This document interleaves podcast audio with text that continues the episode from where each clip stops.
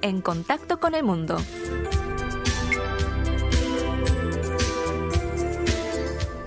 Cualquier trabajo es difícil, pero si es algo que realmente nos gusta, debemos luchar por ello y abrirnos al camino. Hay que ir rascando poco a poco e intentar mejorarnos. No compararnos con otras personas, sino con nuestro yo de antes. Esta española, que llegó a Corea del Sur por su gran afecto hacia el país y sus gentes, lucha por establecerse en el mundo del entretenimiento coreano.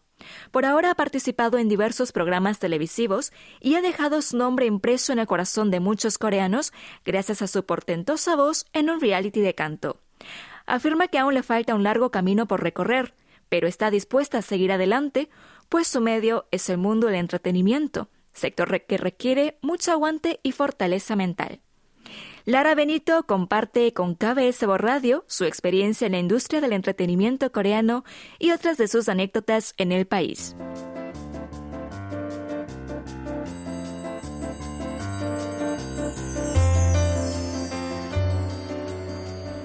Hoy está con nosotros Lara Benito. No sería demasiado decir que ella es una de las españolas más famosas aquí en Corea. Hola Lara, un placer tenerte aquí. Hola a todos, encantada de conoceros. Aunque ya eres muy famosa aquí, ¿podrías explicarnos sobre lo que haces en Corea? Uh, bueno, eso de famosa depende de quién lo mire y depende de según se mire. Uh, yo eh, a lo que me dedico es a cantar y a, bueno, al mundo del entretenimiento en general. Todavía no he metido todavía el pie mucho en el mundo de la actuación, pero modelo, programas de entretenimiento, mm, cantar sobre todo, eso es lo que hago. ¿Y cómo fueron tus primeros pasos incursionando en el mundo de la televisión coreana? La verdad es que es muy gracioso porque desde pequeña siempre me ha gustado estar en el escenario, delante de las cámaras, pero es algo que, bueno, con la edad como que esos sueños como que se desvanecen o dices, no, vamos a centrarnos. Y yo cuando vine a Corea, la única idea que tenía era venir a Corea. Empecé estando en una empresa y como yo hacía también YouTube, de repente me contactaron de la televisión, oye, ¿quieres hacer este programa? Oye, ¿quieres hacer esto? Mm, sí, vale. Y así fue más o menos como me incurrí en, dentro del mundo del entretenimiento. Por, por pura por pura apariencia. Pero, ¿por qué eh, elegiste justamente Corea? Uh, la verdad es que eso también fue un poco como por fortuna. Una amiga de mi primo llegó y me contó sobre los dramas. Yo empecé viendo pues a Imino con sus rulitos en Kotbutanamja. ¡Uh! So sexy. Y a partir de ahí, más que Uh, más que lo que son los dramas, me interesó la cultura, me interesó el idioma y pude tener la suerte de conocer a muchos coreanos que están viviendo en España, que hablan español, y incurrí dentro de esa comunidad. Y pues gracias a eso fue que me empezó a gustar más Corea y vine a Corea y me gustaba mucho sobre todo la cultura y las personas. Bueno, al hablar de Lara Benito, no podemos no mencionar el reality Gun Rhapsody, que fue en realidad lo que te hizo dar a conocer al público coreano, ¿no? Para los que no lo conozcan, fue una especie de concurso para los aficionados extranjeros al K-pop. Y tú, Lara, ganaste el primer lugar cantando la canción Itzi Marayo, No me olvides de Baekjeong. ¿Podrías contarnos cómo llegaste a participar en ese programa? Esto también fue un poco por fortuna. Eh, yo empecé a subir covers en covers de canciones coreanas en mi YouTube y pues un día me llamaron de un canal y me dijeron, oye, ¿quieres participar en este programa? Y vas a cantar la canción medio en coreano y la segunda mitad la tienes que cantar en tu propio idioma, que es el español. Y es algo que a mí me interesaba mucho hacer porque en realidad mi carrera es eh, de lenguas, es eh, inglés, pero siempre me ha interesado mucho traducir de coreano a español. Y yo creo que la música no tiene idioma. La música ni tiene idioma ni tiene fronteras si se interpreta correctamente. Entonces era algo que sí que me apetecía mucho intentarlo y pues se dio que, que, gané el primer concurso, gané el primer episodio.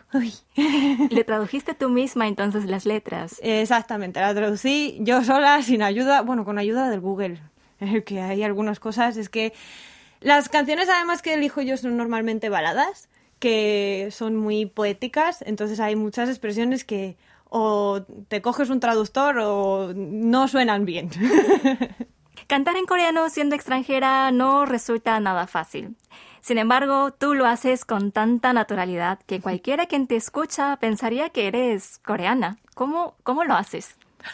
Con mucha práctica. La verdad es que si te fijas en cómo hablo coreano eh, solo hablado y luego como canto las canciones hay una diferencia enorme en, pues tanto en gramática como en, en la pronunciación. Y lo que mucha gente no se da cuenta es que los idiomas también son musicales. Entonces yo siempre desde pequeña he tenido un oído muy musical, mm, mi cerebro es muy musical, para otras cosas no. Matemáticas no se me dan bien, pero la música sí.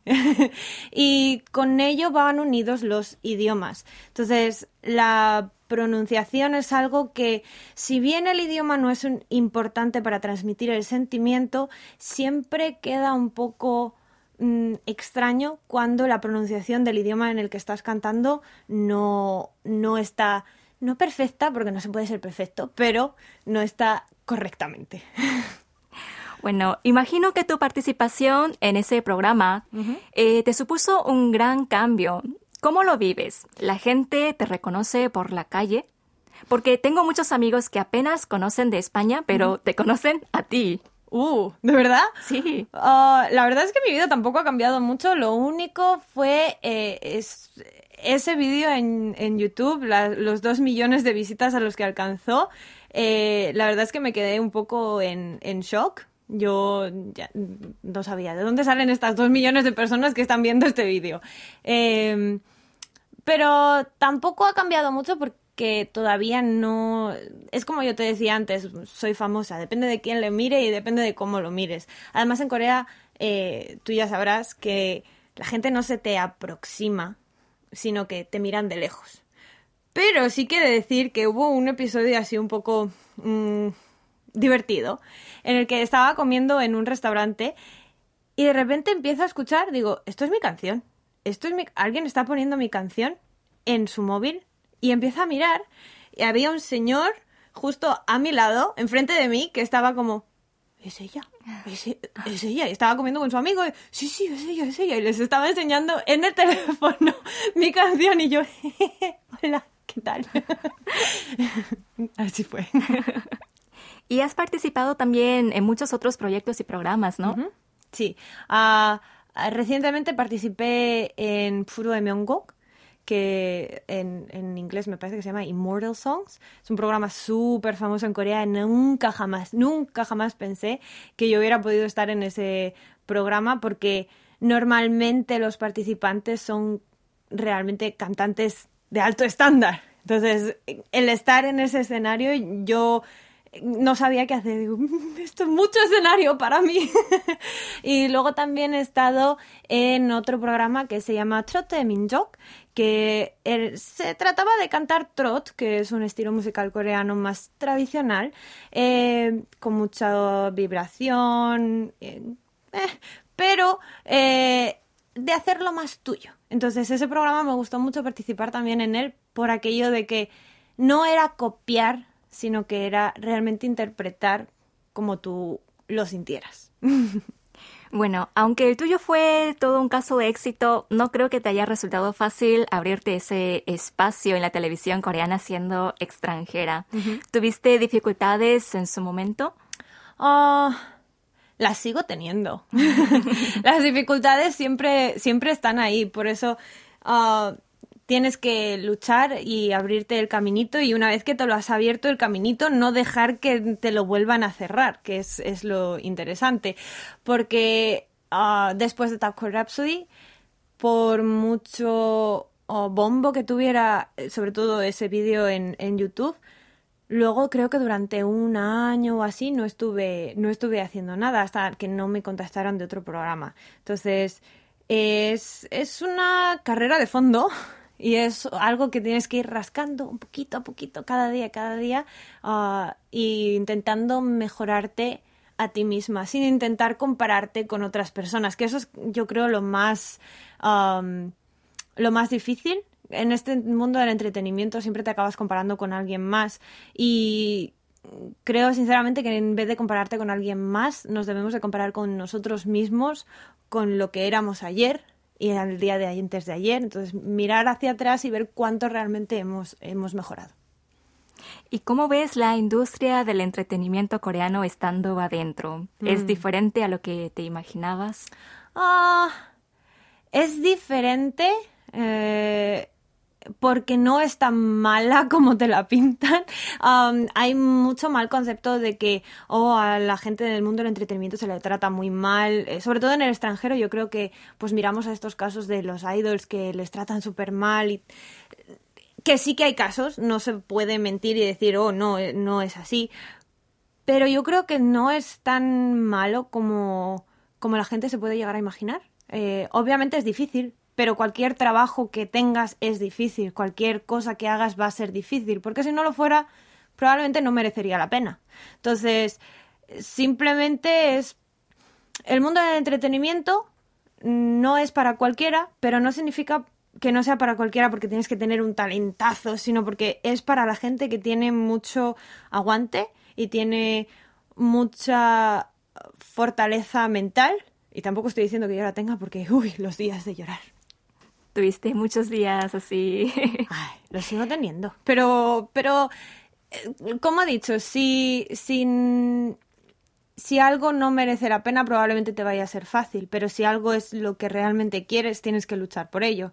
Entonces, la, la industria del entretenimiento en Corea es dura, pero es dura como puede ser en cualquier otro país. La industria del entretenimiento es dura y cruel, en todos los sitios. y bueno, ahora cuéntanos un poco sobre tu vida diaria en Corea, porque nos gustaría también conocerle a la Lara fuera de las cámaras. ah, la Lara fuera de las cámaras. Sí. Mi vida la verdad es que es bastante aburrida y ordinaria. Simplemente es eh, practicar y practicar, pues cantar y más. Estoy con mi perro, me gusta mucho estar, eh, peinar a mi perro y cosas así es una vida bastante ordinaria, bastante normalita. ¿Y qué es lo que más disfrutas de vivir en Corea? La comodidad. Corea es un país muy cómodo. Eh, puedes acceder a cualquier cosa a la de ya. Y la verdad es que eh, súper rápido, súper cómodo. Pero sobre todo también em, hay gente que igual no te vas a dar cuenta, pero hay muchas similitudes entre la cultura española y la cultura coreana. Eh, ese sentimiento de Han, que en realidad en español no tenemos una palabra para el Han, pero es ese... como, ¿Cómo se explica el Han?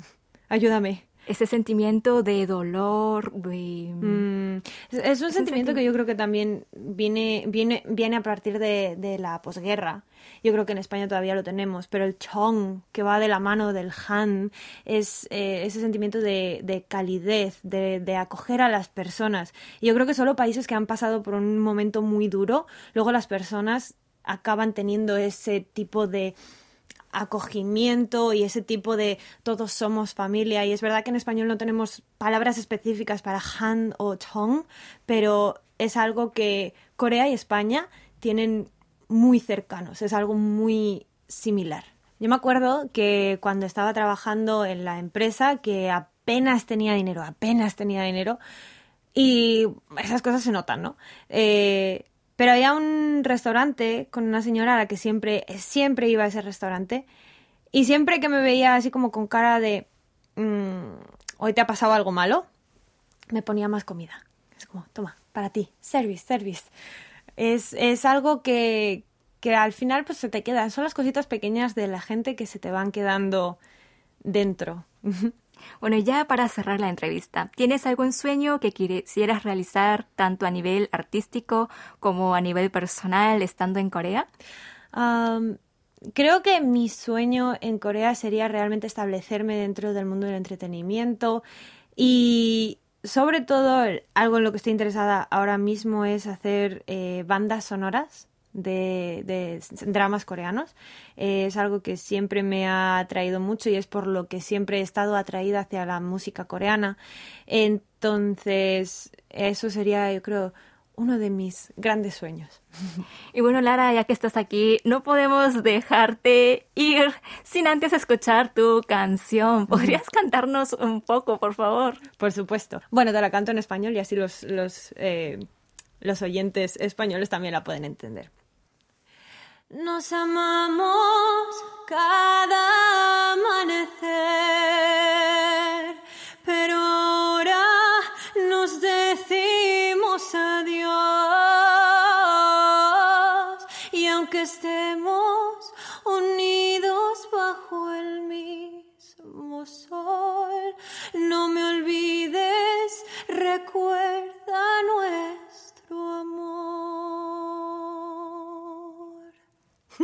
¡Bravo! Me hiciste llorar, ya saqué los pañuelos. bueno, muchísimas gracias Lara por acceder a nuestra entrevista. Gracias a vosotros por invitarme y en cualquier momento aquí vuelvo a estar.